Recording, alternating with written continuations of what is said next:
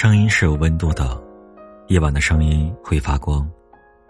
嘿，晚上好，我是子恒。本节目由喜马拉雅 FM 独家播出，欢迎点击订阅。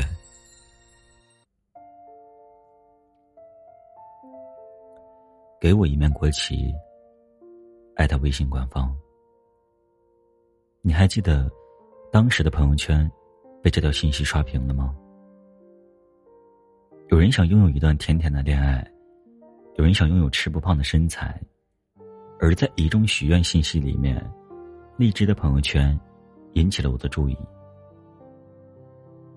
我希望我喜欢的人可以回我每一条消息，艾特微信官方。我知道他是想起阿宇了，那个他之前很喜欢的男孩。记得当初。为了追他，荔枝曾经给阿宇写过五百二十封信。只是还没等他寄出去，他就已经有了新的恋爱。当时荔枝难过了好久，觉得自己是输给了时间。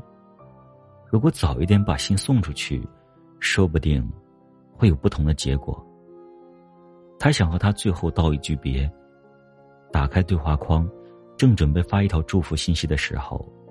却突然顿住了，紧接着手指向下滑动，聊天记录不停的往上翻，最后他找到了一条白色长条，时间是一个月前。荔枝后来告诉我，那一刻他就释怀了。其实哪里是输给了时间，分明是他根本就不爱我。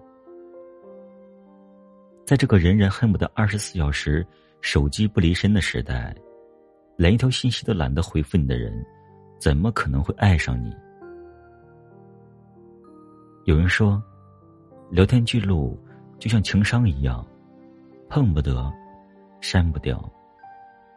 之前刷微博的时候，看到过一个新词，叫做“留言式聊天”，说的，就是励志这种情况。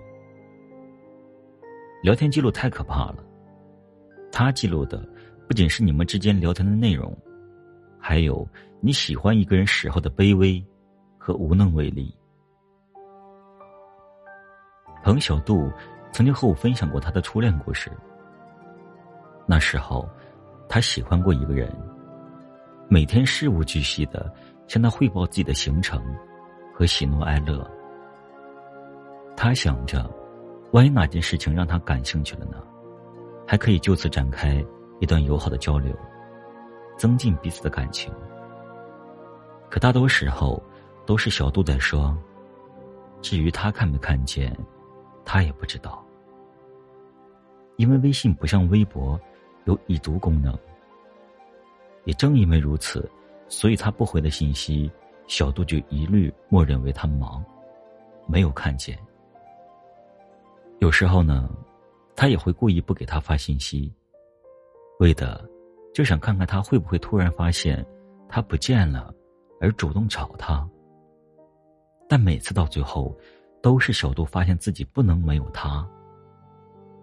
直到有一天，那个男生晒了一条朋友圈，那是他和一个女生的聊天记录，里面绿白对话框交错，任谁看了。也知道关系不一般。小杜再也没有办法自欺欺人了。一直以来的聊天，只不过是他一个人自言自语的独角戏罢了。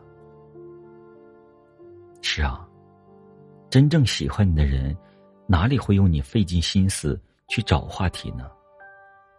他会主动关心你的生活，你的日常，你的每一件小事，甚至连你身边的事情。也不会错过。打开手机，满满都是别人的关心，那是幸福。可是当满屏都是你发出的关心，却没有得到回应，那种失落的感觉，多难熬啊！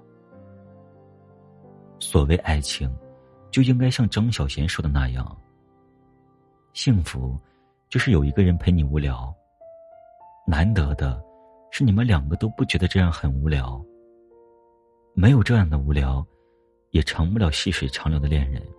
而这种事情，只靠你一个人是做不到的。爱上一个不回你信息的人，就像是在机场等一艘船，哪怕等到地老天荒，也等不到他的返航。最后，只是熬苦了自己，感动了看客。如同当时声势浩大的刷屏许愿，任你的态度再诚恳，许愿的心情再迫切，微信官方也不会给予你任何回应。头像只能自己换，错的人只能自己亲手放弃。聊天内容记录了我对你的喜欢，从浓烈到悄无声息。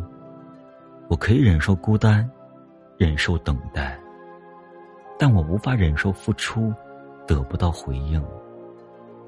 这段感情我已经付出的太多了，现在。